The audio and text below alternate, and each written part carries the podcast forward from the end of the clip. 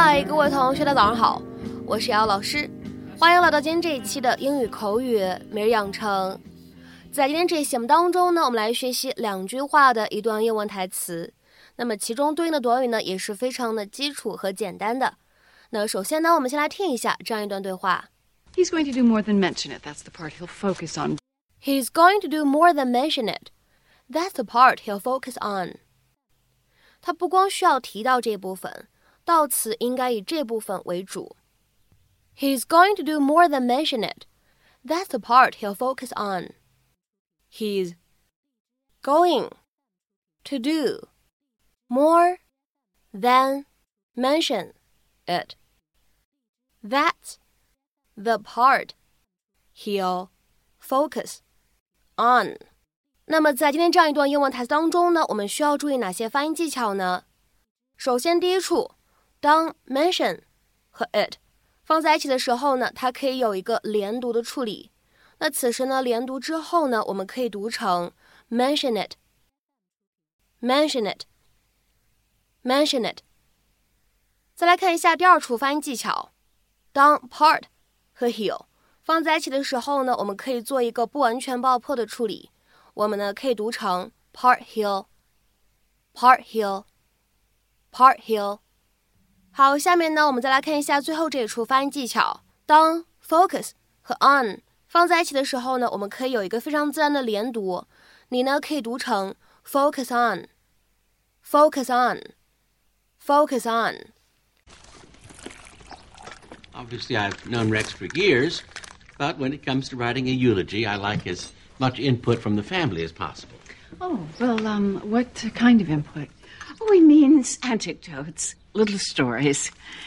Isn't that what you mean, Reverend? Well, yes, but uh, also. I thought that you might need some help, so last night I stayed up all night and tried to remember funny things and moments that said so much about Rex as a person. My, how, how many pages do you have there? 15.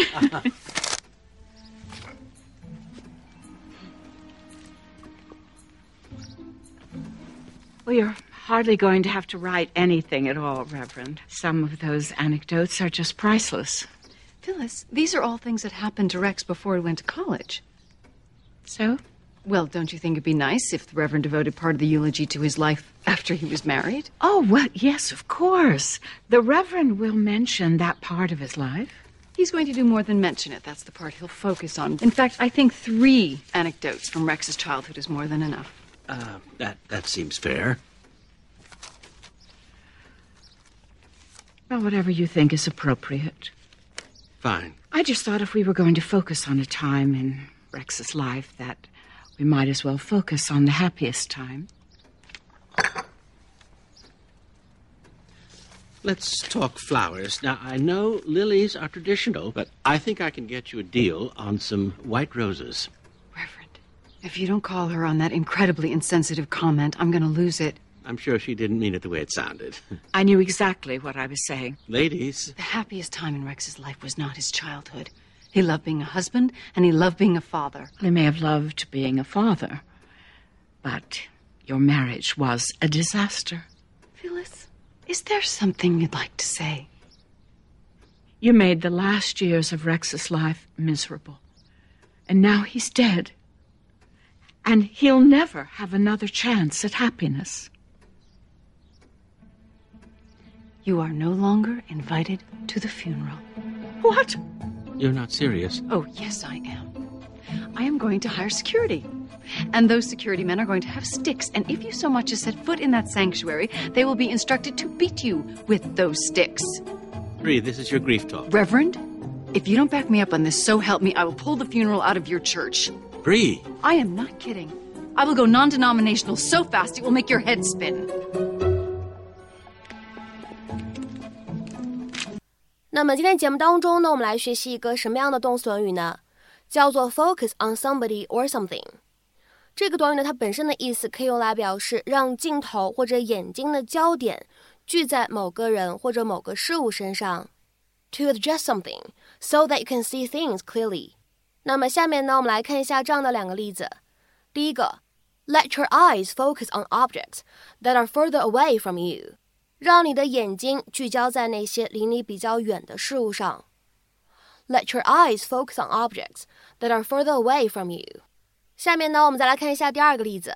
I focus on the flower and press the shutter release. 我把镜头聚焦在了那朵花上，然后按下了快门。I focused on the flower and pressed the shutter release. 那么其实呢，在口语当中，focus on somebody or something，它呢其实还有另外一个用法。我们呢来看一下对应的英文解释：If you focus on a particular topic, or if your attention is focused on it, you concentrate on it and think about it, discuss it, or deal with it, rather than dealing with other topics. 所以呢，这个短语它的意思可以理解成为 把某个人的注意力集中在某个事情上，或者呢，我们说关注某个事情。那么下面呢，我们来看一下这样的几个例子。第一个。Could we please focus the discussion on the matter at hand for a few moments? 我们能不能集中先讨论一下手头的这个事情？Could we please focus the discussion on the matter at hand for a few moments? 那么下面呢，我们来看一下倒数第二个例子。Let's focus our attention on Tom and discuss his achievements so far. 我们现在把注意力放在 Tom 身上，讨论一下他迄今为止的成就。Let's focus our attention on Tom and discuss his achievements so far. 下面呢，我们再来看一下本期节目当中的最后这个例子。The company director wanted to focus the staff's attention on finding a solution to the problem. 那位公司高管希望员工们把注意力放在解决问题上。 The company director wanted to focus the staff's attention on finding a solution to the problem. 那么在今天节目的末尾呢，请各位同学尝试做这样的一个英译汉。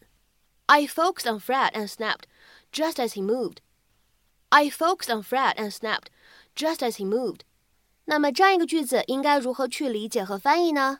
期待各位同学的踊跃发言。我们今天这期节目的分享呢，就先到这里，明天再会。